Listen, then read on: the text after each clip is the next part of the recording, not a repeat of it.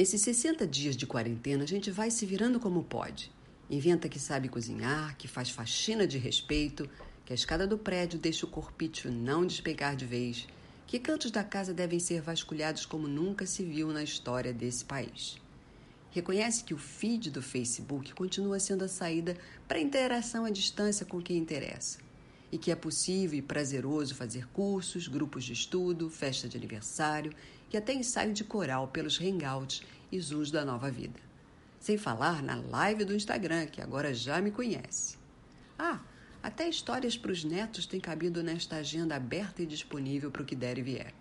Um espanto como se consegue virar de ponta cabeça em tão pouco tempo e em casa.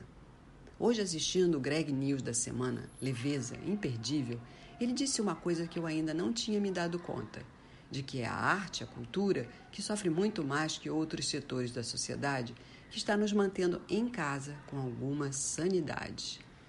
O que seria de nós sem a música, o cinema, a literatura, a dança e outras artes se não as tivéssemos acessíveis e disponíveis dentro de casa?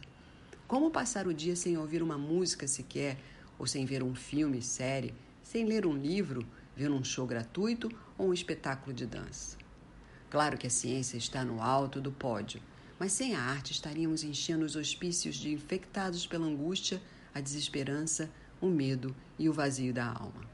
Não há vacina, não há remédio para estas infecções. Ao viver sob domínio da arte, quando se pode, um belo e eficaz escape.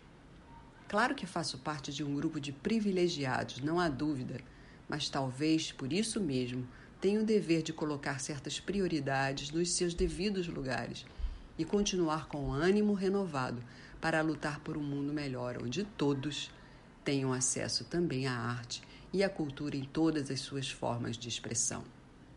Miriam Ramalho